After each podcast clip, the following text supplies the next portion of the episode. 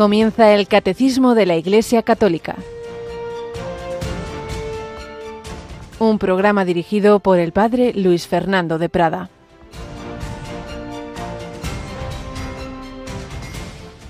A propósito de que los muertos resucitan, ¿no habéis leído en el libro de Moisés, en el episodio de la zarza, lo que le dijo Dios?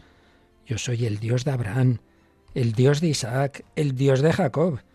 No es Dios de muertos, sino de vivos. Alabado sean Jesús, María y José. Muy buenos días en este miércoles 7 de junio de 2023, víspera de lo que sería y es la fiesta del Corpus, aunque en muchos casos, por razones que no dependen de la Iglesia, sino de los calendarios civiles hace ya años, se ha trasladado esta preciosa solemnidad al domingo, con la excepción de algunas localidades en que se ha mantenido esa tradición ciudades españolas especialmente eucarísticas, pero bueno, para todos nosotros es semana eucarística, mes eucarístico, mes del corazón de Jesús, mes en que agradecemos ese inmenso regalo, el Hijo de Dios hecho hombre, se ha quedado en la iglesia. Muchas formas de presencia, pero la presencia más real y sustancial, real por antonomasia que decía el Papa San Pablo VI, la presencia eucarística con su mismo cuerpo resucitado y glorioso. Y si recibimos el cuerpo glorioso y resucitado, lo recibimos bien, se entiende, de la comunión, pues es la mejor manera de ir preparándonos también nosotros a resucitar. Hoy el Evangelio trae esa escena en que los saduceos que no creían en la resurrección, pues le, le le plantean a Jesús una historieta de esa mujer que se había casado, se van muriendo todos los maridos, entonces ha tenido siete y luego cómo será, siete maridos en el cielo. Dice el Señor, pero hombre, pero hombre, que, que en esa vida eterna cuando resuciten no hay el matrimonio como aquí, no, los hombres, las mujeres serán como ángeles del cielo. No dice serán ángeles, ¿eh? Seguiremos siendo... Mm, eh, hombres, varones o mujeres con un cuerpo, pues eso, resucitado, pero glorificado como el de Cristo, como ángeles. Y Dios no se olvida de nadie. ¿Quién de nosotros se acuerda de su vista, tarabuelo, no sé quién, no sé cuántos? Es que pues ni, ni los nombres. Dios no se olvida de nadie. Yo soy el Dios de Abraham, de Isaac, de Jacob. Dios es el Dios de Natalia, por ejemplo. Buenos días, Natalia.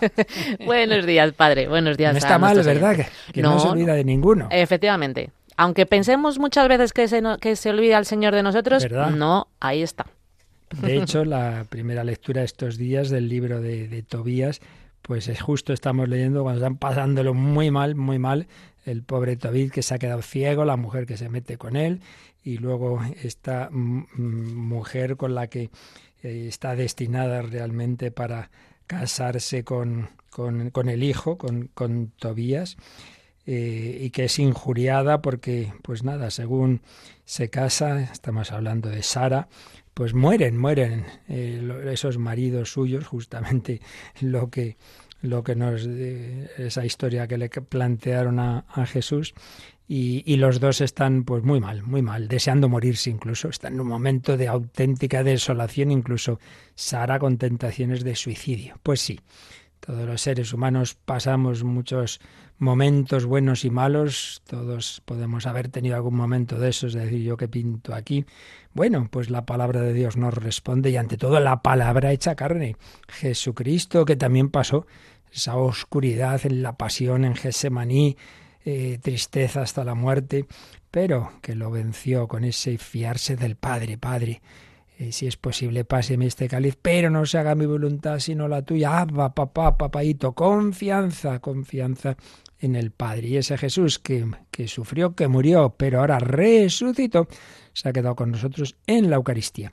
Bueno, y este sábado, precisamente en la víspera de esa solemnidad del Corpus Christi, va a ser consagrado un nuevo sucesor de los apóstoles, ¿verdad, Natalia? Efectivamente, Monseñor Antonio Prieto Lucena, que en la actualidad era vicario general de la diócesis de Córdoba, recibirá este sábado la consagración episcopal y tomará posesión de la diócesis de Alcalá de Henares en la Eucaristía que se celebrará, como bien decimos, el sábado 10 de junio a las 11 de la mañana, las 10 en Canarias, en la Catedral Magistral de esta diócesis y que nuestros oyentes podrán escuchar esta transmisión desde Radio María.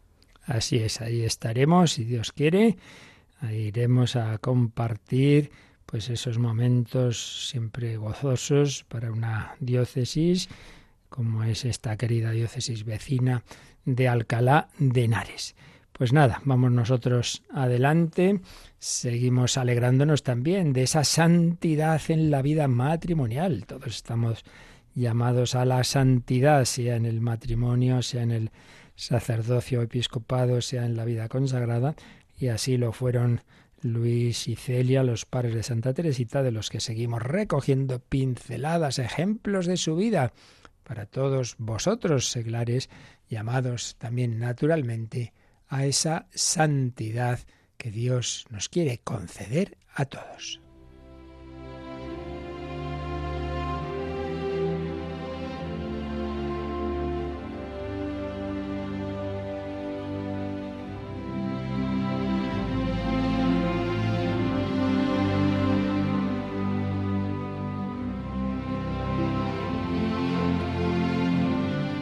Historia de una familia, una escuela de santidad. La vida de la familia de Santa Teresita, de sus padres, tal como la relataba el padre Esteban José Piat en una obra clásica de la que vamos extrayendo distintos momentos. Estábamos hablando de la caridad que reinaba en esa casa, de cómo esas hijitas iban viendo ese amor que había la familia y hacia los más necesitados.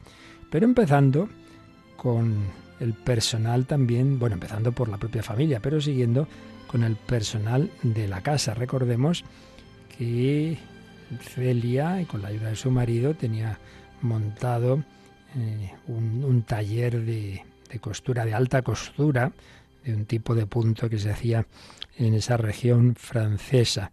Pues con qué caridad trataba a todas aquellas que colaboraban en, ese, en esa tarea. Escribía una vez a su hermano Isidoro, no es el mucho salario lo que gana el afecto de las sirvientas, es preciso que experimenten que se las quiere. Hay que tratarlas con abierta simpatía y no mostrarse demasiado rígido, rígido hacia ellas. Aquí no habla de las que trabajaban en el taller, sino de las que ayudaban en casa. Si las personas tienen un buen fondo, seguro que prestan su servicio con afecto e interés. Ya sabes tú que yo soy de temperamento vivo, y sin embargo todas las criadas que he tenido me han querido y las conservo el tiempo que quiero. Ninguna se quería ir, todas estaban muy a gusto. La que ahora tengo enfermaría si tuviera que irse. Estoy segura de que no lo haría, aunque le ofrecieran doscientos francos más. Es verdad que yo no las trato de manera inferior que a mis hijos. Ah, ahí estaba la clave. Si las trataba con la misma caridad con que trataba a sus hijas, pues eso, estaban muy a gusto. Y aunque lo principal decía ella no era el salario, las pagaban muy bien, eran justos, no era decir, muy, muy amables, pero luego con injusticia, en absoluto, ya lo hemos recordado en días anteriores. Y las niñas, por supuesto, las enseñaban también, bueno, los niños cuando tuvieron, pero vamos, ya sabemos que murieron muy prontito los, los dos varones que tuvieron. Todos estaban acostumbrados a tratar a esas personas con suma deferencia. María, una de las hijas, atestigua que su madre era de una benevolencia extrema. Nunca dio a esas mujeres que trabajaban en casa las sobras de, las, de la comida. Al revés, era ella, la madre, quien se las apropiaba. Totalmente incapaz de medir sus fuerzas, se preocupaba doña Celia de no abrumarlas en su oficio, trabajaba más que ellas, se levantaba antes, se acostaba más tarde, caían enfermas, pues las cuidaba como a sus hijas. No está mal, ¿eh? Eso sí que era una auténtica vida de caridad en todo.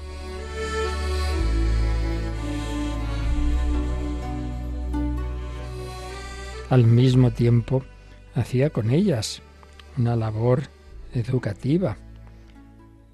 Realmente evangelizaba. Ella no puede comprender que pueda uno morirse siendo feliz en la tierra. Dice así, Yo creo que renunciaría de buena gana a su parte de paraíso por estar aquí eternamente en la tierra tan dichosa como los ricos, está hablando de otra persona, que ella cree que viven en una bienandanza perfecta. Será necesaria una verdadera campaña para inducirla a que llame al sacerdote en la última hora de su padre anciano. Está pensando en un vecino que pues creía en eso, que lo importante es esta vida y no se preocupaba de la vida eterna, caridad y espíritu apostólico y evangelizador. En nada se mostró ajena a esta mujer, a cuanto interesaba a su personal. Nunca las veía esas con las que trabajaba, fuera en el taller, fuera en la casa, como mercenarias ni como extrañas. Por eso, cuando doña Celia muere, lloraron su muerte y dieron testimonio de su gran bondad, de su sentido de justicia social. Y ahí, en esa escuela de sus padres, Teresita y sus hermanas aprendieron a compartir los sufrimientos de los humildes, de los necesitados, a enternecerse en sus humillaciones y a estimar su eminente dignidad de hijos de Dios.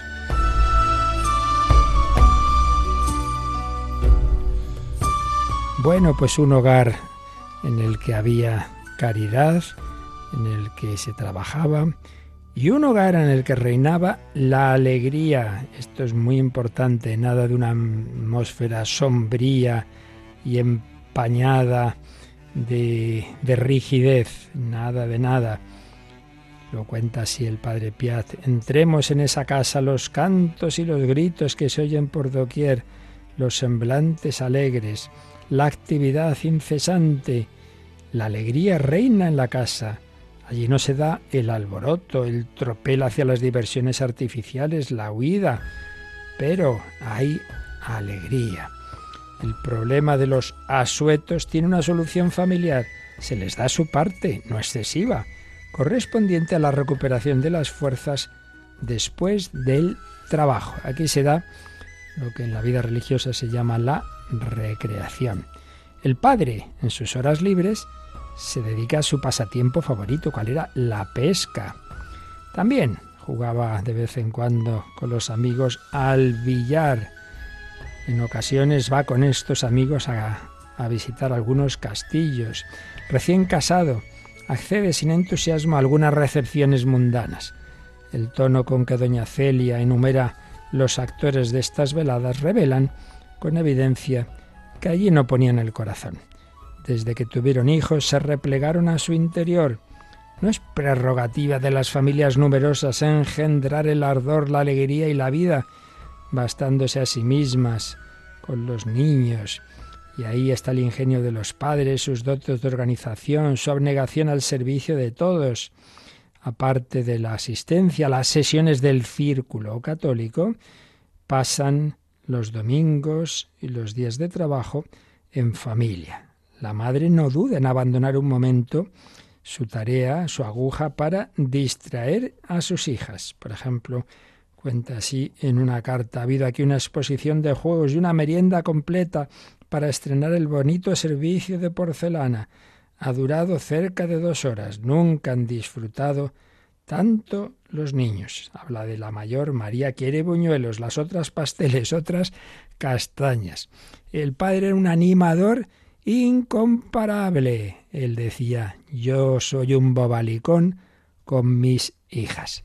En fin, la alegría de una familia numerosa, de una familia ante todo en la que reina Cristo. No hace falta ir a buscar eh, diversiones extrañas cuando se tiene dentro la fuente de la alegría, el amor de Dios, el amor de la Virgen María, la fuente de alimentación de todo ello, la Eucaristía y los demás sacramentos. Pues pedimos a esta familia santa que ayude a tantas familias hoy rotas, hoy destrozadas, hoy con, con esas heridas del corazón, que el Señor sane, que el Señor, por medio de la Virgen María, ayude a volver a esos hogares, a volver al ejemplo de la familia de Nazaret, en el, con el alimento de ese Cristo que se nos da especialmente en la Eucaristía.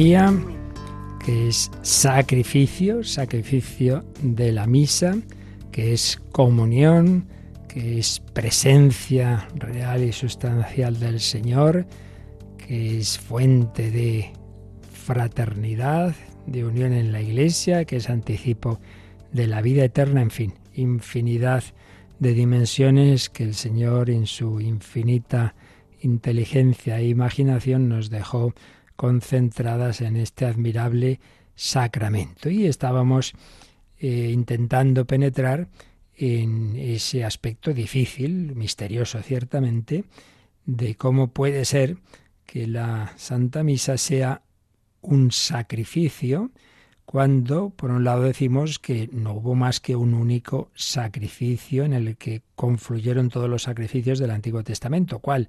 El sacrificio de Cristo en la cruz, que ofreció una vez por todas.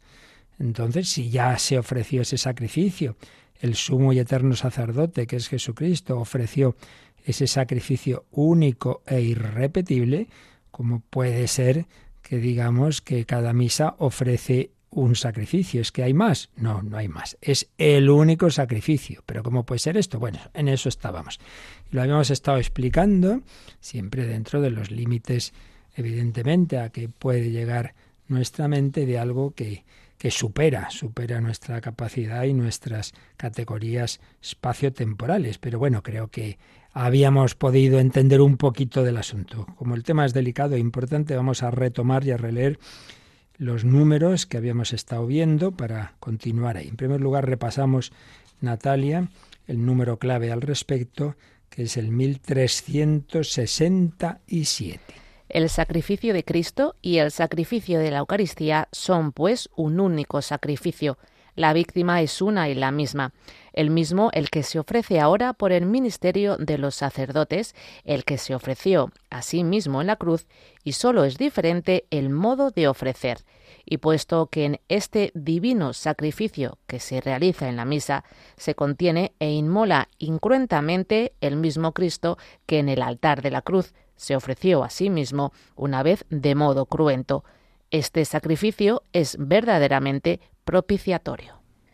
Bueno, pues entonces, recordemos, en primer lugar, esa era la certeza, y eso es lo importante, de fe de la Iglesia desde el principio, desde el principio. No estamos hablando de una teoría que aparece ahí en la Edad Media, siglo XVI, no, no, no, no, no. Desde el principio vimos textos de los, bueno, en primer lugar del Nuevo Testamento de San Pablo y luego ya de los primeros textos que tenemos de los santos padres, del relato que se hace, como hace San Justino, por ejemplo, o San Ireneo, de, esas primeras celebraciones eucarísticas y vemos esa, esa conciencia de que ahí se está celebrando un sacrificio. Se hace mención a ese texto de Malaquías, desde donde sale el sol hasta el ocaso se ofrece un sacrificio a mi nombre, etcétera.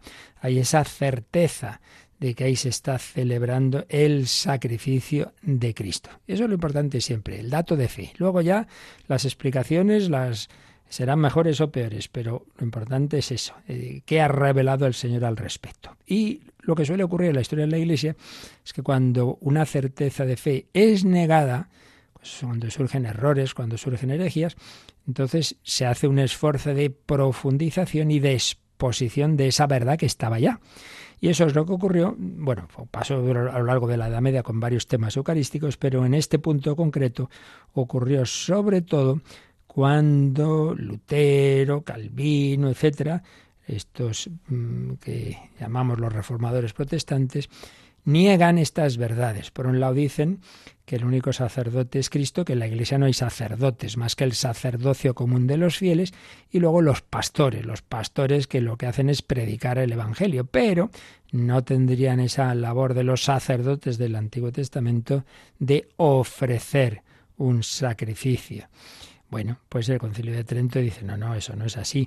Cristo no solo dice id y predicad, también dice id, bautizad, celebrar esto, eh, haced esto en memoria mía, a quienes perdonen los pecados les quedan perdonados, etcétera, etcétera. Por tanto, sí que hay sacerdotes. Claro, el tema, ya hemos dicho muchas veces, es que les falta, faltaba el concepto de participación. Es decir, no es que ahora haya más sacerdocio, eh, al haber sacerdotes. No, no es que haya más sacerdocio, sino que el único sacerdocio de Cristo, el único sumo y eterno sacerdote, actúa a través de los sacerdotes que él incorpora a su persona por el sacramento del orden. Yo no eh, hago una cosa al margen de Cristo, yo únicamente puedo hacer presente a Cristo y hacer presente su su presencia, valga la redundancia, su sacrificio, su perdón, etcétera. Eso por un lado. Y por otro lado decían, no, pues si ya está el sacrificio de la cruz, es un sacrificio infinito, etcétera, pues no hay más sacrificios. Por tanto, ¿qué es eso de que la misa es un sacrificio? Pues volvemos a lo mismo. No es que sean otros sacrificios, sino que en la celebración eucarística se hace presente el sacrificio de Cristo. Es lo que nos ha dicho este número 1367. Es el mismo, es el mismo sacrificio el de la cruz y el de la Eucaristía. ¿Por qué? Nos ha dicho, pues porque es la misma víctima, claro, es el mismo sacerdote el que lo ofrece, el mismo, Jesús, que se ofrece a sí mismo. Entonces, ¿qué es lo distinto? La manera, la manera de ofrecerlo. Allí era cruentamente y en la misa es incruentamente. Y ahí es donde surgía pues lo que nos puede costar entender. Pero vamos a ver, si de acuerdo, es el mismo sacerdote, es la misma víctima, pero si entonces fue cruentamente y ahora es incruentamente, entonces no es el mismo sacrificio o sí es el mismo sacrificio. Y es donde veíamos, primero insistimos, nosotros nos quedamos con el dato de fe, luego lo entenderemos mejor o peor. Pero, hombre, es verdad que para eso está la teología, para intentar penetrar, entender hasta donde podamos. Ahí vimos que hay muchas teorías, no vamos a repetirlas, pero nos quedábamos con una explicación que el propio Juan Pablo II en alguna ocasión, no en plan así de hacer una explicación teológica, pero en una homilía que ahora vamos a resumir, pues la, la expuso.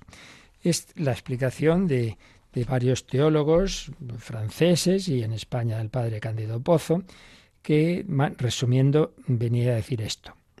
En el sacrificio redentor de Cristo, la salvación que nos viene de ese de ese sacrificio que él hizo por nosotros, hay que distinguir dos aspectos. El sufrimiento como tal, esa pasión que Jesús vivió, esa muerte, y el acto interior de amor con que Jesús lo ofrecía. Porque lo que salva no es el sacrificio como tal, no es la muerte, quiero decir, no es el sufrimiento como tal, mejor dicho. Porque poníamos el ejemplo, en la misma habitación de un hospital puede haber dos enfermos pasando los mismos sufrimientos. Eso no es lo que nos salva. Uno puede estar renegado y protestando, pues ya me dirás tú. Y de hecho, pues en la cruz estaba Jesús y dos ladrones, y uno de ellos hasta el final, ahí que sepamos, pues protestando y blasfemando. Por tanto, lo importante no es el sufrir, otras personas han sufrido mucho. Lo importante es cómo, con qué actitud sufría el Señor. Y ahí está claro. La actitud era de ofrecimiento, ofrecimiento. Y ese ofrecimiento no es que empezara ahí, es que la carta a los hebreos nos dice que el verbo al entrar en el mundo ya se ofrece al Padre. Y aquí que vengo, Dios, a hacer tu voluntad. No quisiste sacrificios, holocaustos, todo lo anterior era solo un anticipo, una preparación, una profecía. Pero el sacrificio que iba a valer era este, el de uno de nosotros, un miembro de la humanidad, que por todos nuestros noes, por todas nuestras desobediencias, va a llevar una vida humana de obediencia al Padre, en amor al Padre y a los hombres. Y entonces toda la vida de Cristo tiene esa actitud, lo que le da unidad desde la encarnación, desde el nacimiento en Belén, la infancia, la vida a Egipto, la vida oculta, la vida pública. Lo que le da unidad es esa actitud de amor, de ofrecimiento. Y antes, claro, de, llegar a la pasión, Jesús está ofreciendo. Jesús está mirando, digamos, hacia adelante, hacia adelante. Y por eso hace esos anticipos de, la pasión. El Hijo del Hombre lo cogerán, matarán, resucitará al tercer día. He venido a traer fuego a la tierra. Ojalá estuviera ya ardiendo. Qué angustia hasta que se cumpla ese bautismo que voy a tener, el bautismo en la pasión.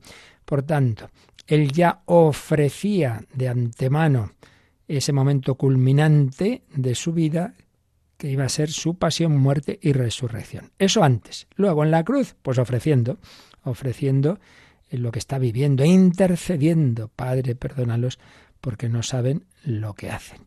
Cristo se ofrece a sí mismo. Así dice, como digo, la carta a los Hebreos, capítulo 10, versículos 5 al 7, se ofreció al entrar en el mundo y ese acto lo mantiene en su corazón durante toda su vida.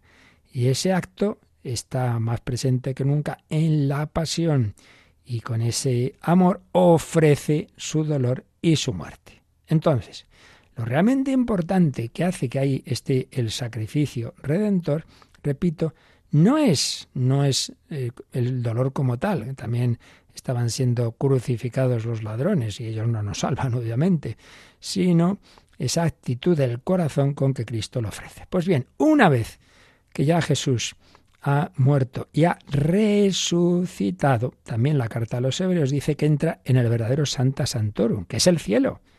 Y entonces en el cielo tiene lugar, podemos decir, un sacrificio celeste, porque ahí Jesús sigue ofreciendo, ahora ya mirando hacia atrás, antes miraba hacia adelante en su vida, miraba hacia el momento en que iba a morir, y ahora mira hacia atrás, Padre, yo ya ofrecí, ofrecí mi vida y presenta ese sacrificio que ha hecho por cada uno de nosotros, intercede, muestra, podemos ver un símbolo de, de ello, mostrando las llagas que quedan en su humanidad. La teología que está en esta carta a los hebreos hace alusión a la liturgia judía del Yom Kippur, el día de la expiación. Pues bien, el sumo sacerdote entraba en el Santa Santorum, hacía ese sacrificio en expiación de los pecados del pueblo. Pues Cristo está en el Santa Santorum del cielo ofreciendo lo que ya había realizado, la muerte, la pasión que ya había realizado. Entonces, en ese momento, claro, Cristo ya está resucitado y glorioso. Ahí Cristo no está ya muriendo, no, ya, ya murió, ahora está resucitado. Pero, ¿qué es lo que permanece del sacrificio de la cruz? No el sufrimiento y la muerte como tales, luego de esto hablaremos algo más, sino esa actitud interior del corazón. Entonces, en la Santa Misa, ¿Por qué la misa es el mismo sacrificio? No porque volvamos a matar a Cristo, solo faltaba. El sacerdote no va a matar a Cristo, Cristo ya murió una sola vez, eso es verdad. Ahí tenían toda la razón del mundo los protestantes. Bueno, es que es la teología católica de siempre, ¿no? Cristo murió una vez solo, no, no muere cada vez. Pero lo que sí que se hace presente en cada celebración eucarística es ese, esa actitud, ese acto del corazón, ese ofrecimiento. Eso sí, ese ofrecimiento que está en el cielo, pero que en la misa eh, se une también, es lo que veremos en el siguiente número, nos unimos la Iglesia, en, eh, en la vivencia, en el ofrecimiento al Padre de ese sacrificio de Cristo. En la Santa Misa se hace presente el acto interior que dio valor al dolor y a la muerte. No se hace presente volver a, matar a Cristo y, y a todos los, sufrimientos como tales, pero sí, sí ese acto de ofrecimiento. Y eso es lo que hace que sea el mismo sacrificio, aunque no las circunstancias históricas como tales, pero sí la actitud interior. En cualquier caso, repito, bueno, ya expusimos que había otras teorías, pero esta es sumamente coherente con, con los datos que tenemos y, con ese texto especialmente de la carta a los hebreos. En cualquier caso, vamos a quedarnos dando gracias al Señor por ese ofrecimiento que hizo cruentamente en la cruz y que hace cada vez por nosotros en la Santa Misa, cada vez tú y yo hemos mencionado sangre derramada por vosotros y por muchos, muchos es, viene a ser todos en la intención de Cristo, Él muere por cada uno. Pues tú eres mencionado también. Y todo eso presente en ese asombroso sacramento, ese asombroso sacramento de la Eucaristía. Que nuestra lengua lo cante siempre con agradecimiento, ese, ese inmenso eh, sacramento de amor, ese inmenso regalo. Sí, sí, lengua, cántalo, pange lingua. Pange lingua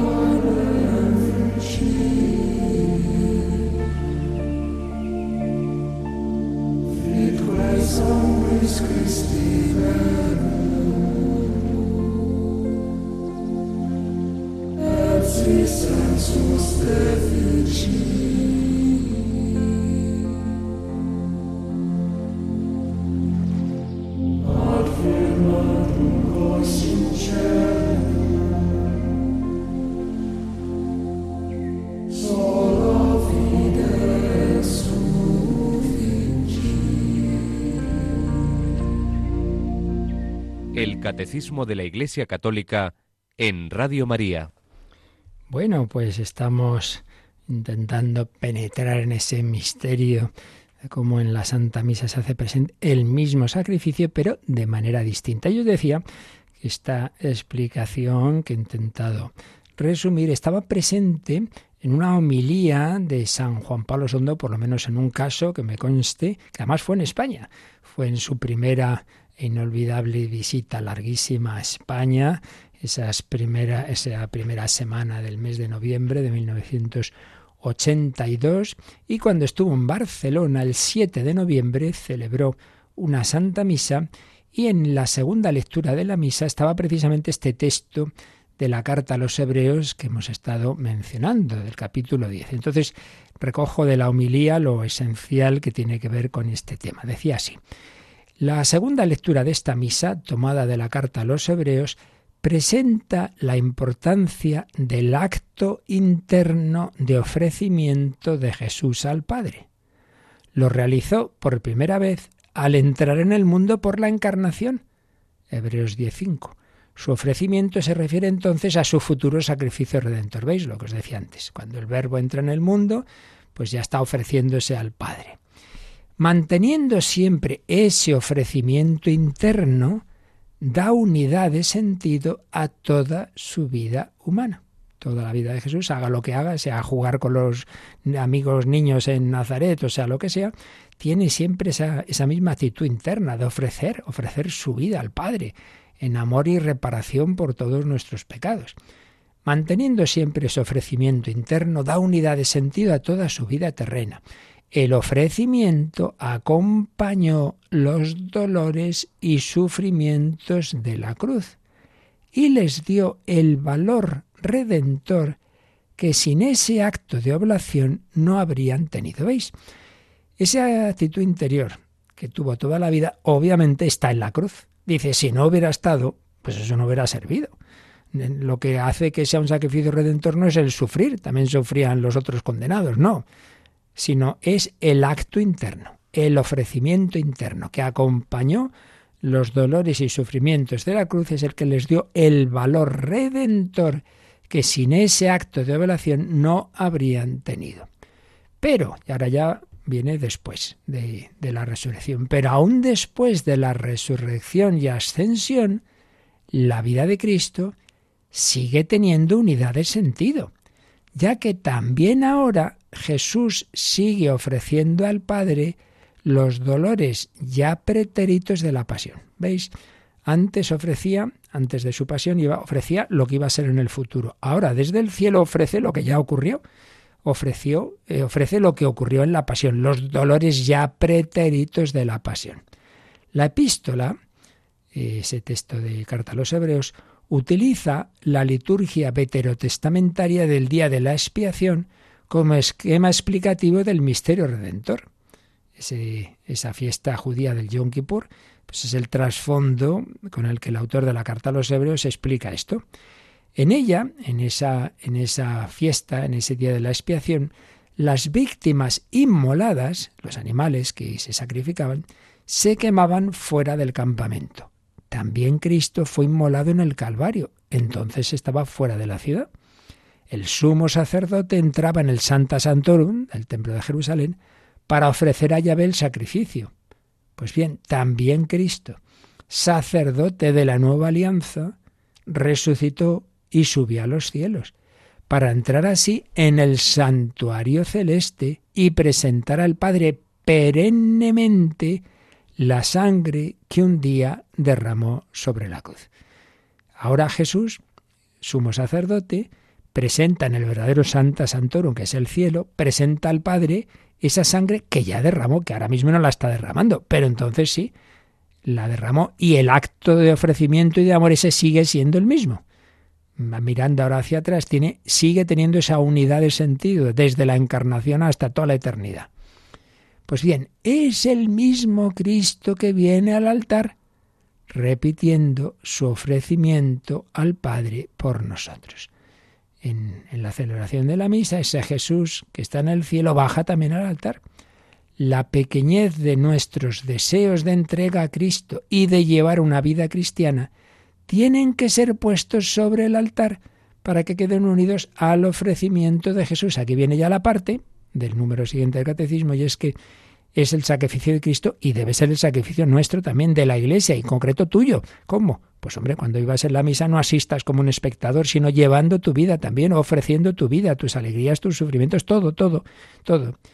Seguía diciendo el Papa, nuestra humilde entrega, en sí misma insignificante, como el aceite de la viuda de Sarepta o el óvulo de la pobre viuda, nuestra humilde entrega se hace aceptable a los ojos de Dios por su unión a la oblación de Jesús si nosotros nos unimos a ese ofrecimiento de Cristo, también mi vida adquiere un valor corredentor y también colaboro a la redención del mundo, no por mí mismo, sino porque me uno a aquel que verdaderamente su ofrenda tiene valor. Y luego ya al final de la homilía, el Papa decía que en el momento culminante de la misa se hace presente en el altar el misterio del Calvario. Pero ya ha explicado en qué sentido, no de que en el Calvario vuelva a sangrar, a morir Jesucristo, sino porque Jesús mismo renueva la oblación de aquel día, la oblación que nos salva. Por tanto, ¿es el mismo sacrificio de la cruz? Sí, porque lo importante de ese sacrificio, que era el acto de amor y de ofrecimiento con que Jesús lo ofrecía y lo vivía, ese acto, ese corazón se hace presente igual ahora. Por tanto, es lo mismo. Lo importante no era eh, que en ese momento le traspasaba eh, un clavo, no, no, lo importante era el clavo del amor, y ese sí que se hace presente. Y finalmente decía Juan Pablo II, junto a la cruz de Jesús estuvo la madre, estuvo la madre de Jesús participando de su dolor, que ella la Madre de la Merced decía, estaba en Barcelona, que ella os ayude con su intercesión a renovar en esta Santa Misa vuestro compromiso de cristianos. Estamos llamados todos a renovar nuestro ofrecimiento, renovar la alianza. Bueno, yo creo que con esto eh, tenemos lo suficiente para captar por qué mm, la misa es el mismo sacrificio pero vivido, renovado de manera incruenta. Y vamos a terminar eh, el comentario a este número y enlazando ya con el siguiente, pues leyendo, como estamos haciendo en muchas ocasiones, uno de los números de la encíclica del propio San Juan Pablo II, su última encíclica, que fue sobre la Eucaristía, Eclesia de Eucaristía. En el número 13 decía, por su íntima relación con el sacrificio del Gólgota, la Eucaristía es sacrificio en sentido propio y no solo en sentido genérico, como si, se tratara del mero ofrecimiento de Cristo a los fieles como alimento espiritual. No es sacrificio solo porque, ale, me dejo comer por vosotros. No, no, no. El, el, don de su amor y de su obediencia hasta el extremo de dar la vida es, en primer lugar, un don a su Padre. Es un sacrificio no solo porque se nos da a nosotros, sino porque se ofrece al Padre por nosotros. Ciertamente es un don en favor nuestro, más aún de toda la humanidad. Pero ante todo, don al Padre. Sacrificio que el Padre aceptó, correspondiendo a esta donación total de su Hijo que se hizo obediente hasta la muerte lo aceptó el Padre con su entrega paternal, es decir, con el don de la vida nueva inmortal en la resurrección. La, lo que quiere decir es que la señal de que el Padre acepta ese sacrificio es que resucita a su Hijo.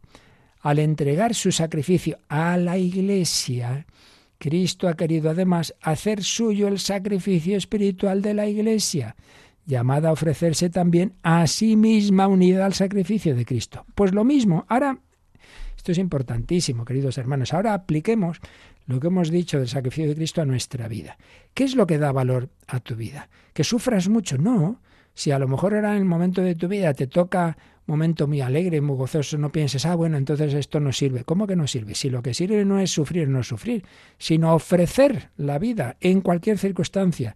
Si te toca pues la boda de cana, pues muy bien, pues Señor, gracias, pero yo te lo ofrezco todo y todo lo quiero vivir para tu gloria y, y amor a mis hermanos. Que te toca el dolor, bueno, pues es verdad que ahí como que se manifiesta de una manera especial el amor para vivirlo, pero de por sí no es que en sí mismo, en sí mismo, lo que dé valor a nuestra vida es que suframos o no, sino el amor con que gocemos o suframos. ¿Veis? Entonces lo mismo, eso es lo importante. Cristo ha querido hacer suyo al sacrificio espiritual de la Iglesia, llamado a ofrecerse también a sí misma, unida al sacrificio de Cristo. Por lo que concierne a todos los fieles, el Vaticano II enseña que al participar en el sacrificio eucarístico, fuente y cima de la vida cristiana, los fieles ofrecen a Dios la víctima divina y a sí mismos con ella. Por tanto, ofrezcámonos nosotros en la Santa Misa y en todo momento. Por eso al empezar el día, pues es bueno hacer ese ofrecimiento de obras. Ven Espíritu Santo, enciéndeme para que yo ofrezca mi vida, alegría, sufrimientos, para colaborar con Cristo en la redención del mundo. Por tanto, sacrificio de Cristo y sacrificio de la Iglesia. Y por eso este número hay que unirlo con el siguiente que leímos y releemos. Hoy, como veis, estamos profundizando, porque esto es muy importante y no basta decirlo una vez, sino bueno, pues más vale repasarlo siempre con nuevos matices y en este caso con esa homilía que hemos resumido de San Juan Pablo II, pero vamos a leer también este número siguiente del Catecismo, Natalia, el 1368. La Eucaristía es igualmente el sacrificio de la Iglesia la Iglesia, que es el cuerpo de Cristo, participa en la ofrenda de su cabeza. Con él, ella se ofrece totalmente, se une a su intercesión ante el Padre por todos los hombres. En la Eucaristía el sacrificio de Cristo se hace también el sacrificio de los miembros de su cuerpo. La vida de los fieles, su alabanza, su sufrimiento, su oración y su trabajo se unen a los de Cristo y a su total ofrenda y adquieren así un valor nuevo. El sacrificio de Cristo presente sobre el altar da a todas las generaciones de cristianos la posibilidad de unirse a su ofrenda.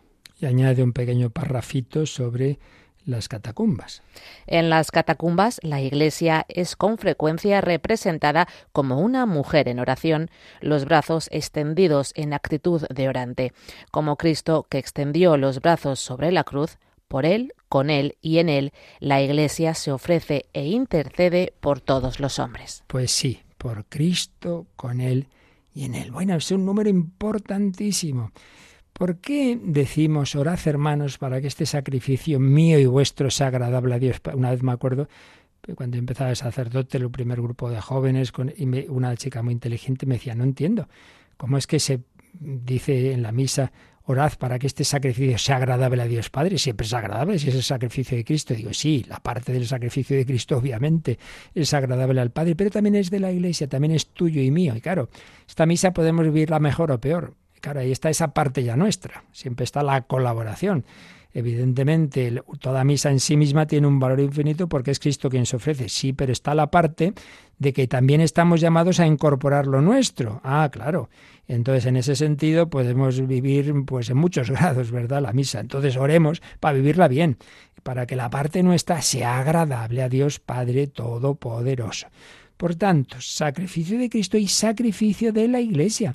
Porque Sí, se hace presente ese acto de ofrecimiento de Jesús en el cielo, eso pues siempre es estupendo, pero no solo es ese acto sin el que él ya hace permanentemente en el cielo, sino el que ahora de una manera celebrativa, comunitaria, estamos haciendo presente a Jesús, pero aquí nosotros, en esta comunidad, y esto hay que vivirlo bien.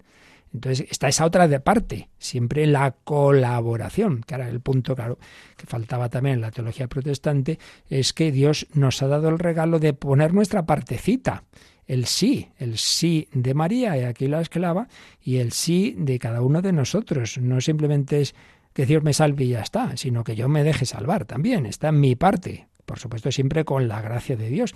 Pues lo mismo, el sacrificio es de Cristo, pero el Señor ha querido que pusiéramos nuestra parte. Sacrificio de la Iglesia, que es el cuerpo de Cristo y participa en eso que es lo esencial, hemos visto del sacrificio, que es la ofrenda, la ofrenda. Y con Cristo la Iglesia se ofrece también, o sea, tú tienes que ofrecerte.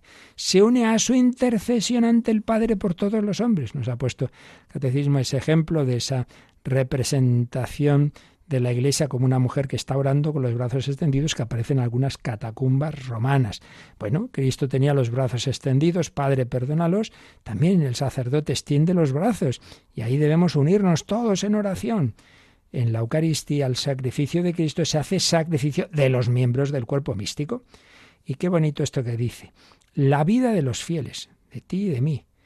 La vida de los fieles, su alabanza, su sufrimiento, su oración y su trabajo, no solo el sufrimiento, toda la vida. Nuestra alabanza. La misa es un sacrificio de alabanza. Por tu inmensa gloria te alabamos, te bendecimos, te adoramos, te glorificamos.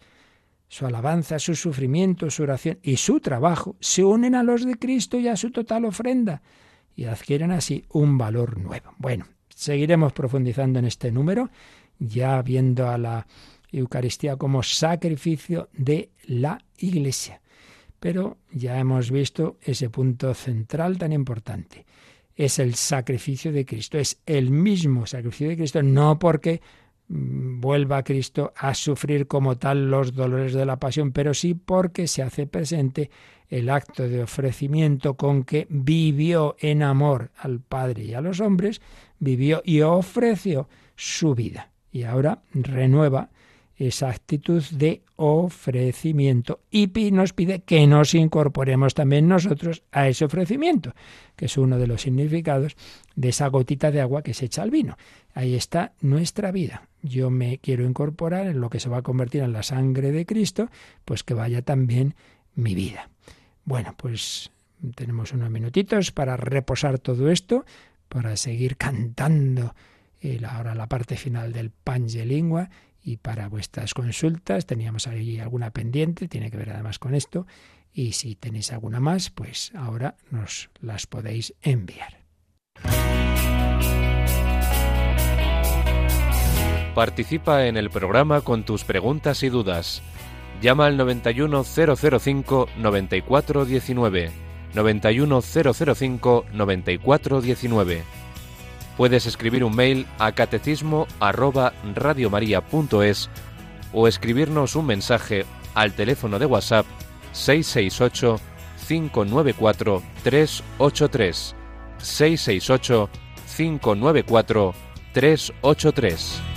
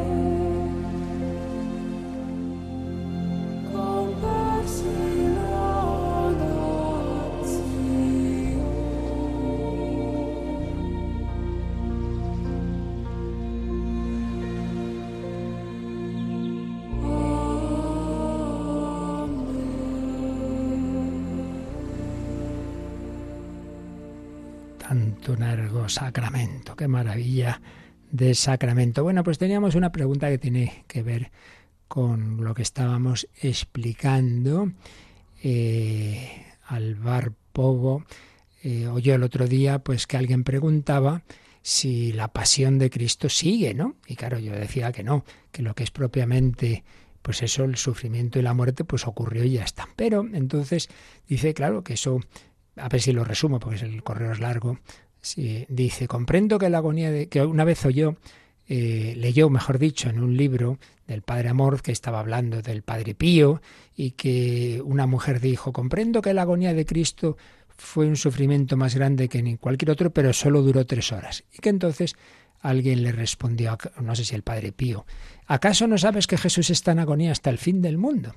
Entonces, claro, esta persona se pregunta, bueno, pero entonces Cristo sigue sufriendo. Vamos a ver. Primero, esa frase de que Cristo está en agonía hasta el fin del mundo es una famosa frase de Pascal, filósofo y teólogo francés, muy ingenioso, muy profundo, pero con errores, dicho sea de paso, ¿eh? muy cercano al, al jansenismo. Bueno, aquí siempre hay que insistir en que la teología tenemos que basarnos en las fuentes de la revelación, que es la escritura y la tradición de la Iglesia y su magisterio que una persona haya dicho tal frase, bueno, pues muy bien, habrá que ver esto cómo encaja en la doctrina de la Iglesia, por muy importante que sea esa persona, eso para empezar. Pero en concreto, la clave está justo en lo que hemos explicado y de hecho aquí lo dice esta misma persona, dice, eh, dice, entiendo que Cristo sigue se sigue entregando por nosotros hasta el fin del tiempo, sigue ofreciendo sus sufrimientos al Padre por nuestros pecados. En efecto, sigue ofreciendo sus sufrimientos, pero no sigue el sufrimiento físico. Entonces esa es la cuestión. Lo que propiamente fue el sufrimiento físico de la pasión y psíquico, la inmensa tristeza, hombre, eso terminó, claro, porque está glorioso y resucitado. Otro tema es y aquí ya iríamos a algo que en alguna ocasión ya he intentado explicar, que es muy misterioso y de lo que tampoco podemos decir demasiado con certeza. Otro tema es lo que se llama el sufrimiento de Dios. ¿En qué sentido?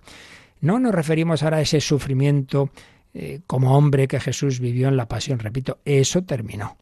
Pero si, en el, si entendiéramos el hecho de que Cristo, el Padre, el Espíritu Santo son, claro, el Dios es feliz y Cristo como hombre resucitado y glorioso, pues ya no tiene ese sufrimiento. Si lo entendiéramos como que ya le da igual lo que pase aquí, no, pues eso tampoco es verdad, es verdad. O sea, que, el Señor, lo que dice Jesús a, a Saulo, ¿no? Saulo, Saulo, ¿por qué me persigues? O sea, que no es indiferente a nuestros sufrimientos, eso es otra cuestión. Eso es otra cuestión. Cuando se quiere a alguien, te afecta. Entonces, esto es muy misterioso cómo se conjuga en Dios que siendo por un lado infinitamente feliz, por otro lado no sea indiferente a nuestro sufrimiento.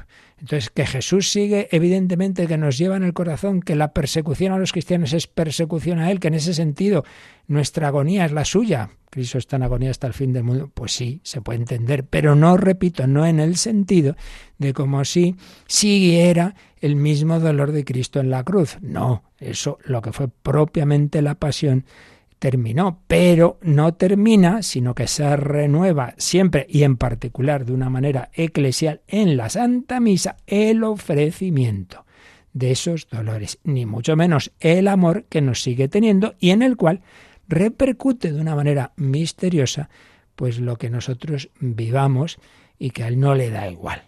Bueno, por ahí va la cosa, pero no pretendamos eh, apurar esto como una fórmula matemática, ya tengo entendido, ¿verdad? Pues no, no.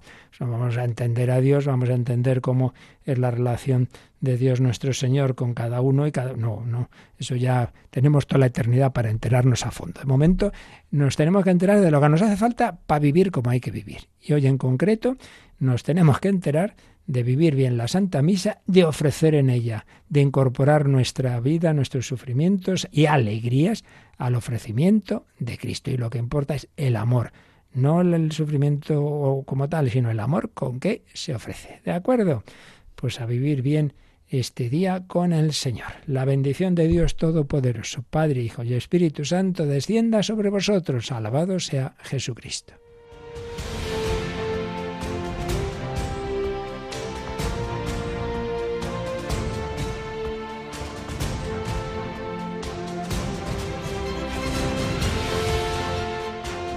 Han escuchado en Radio María el Catecismo de la Iglesia Católica, un programa dirigido por el Padre Luis Fernando de Prada.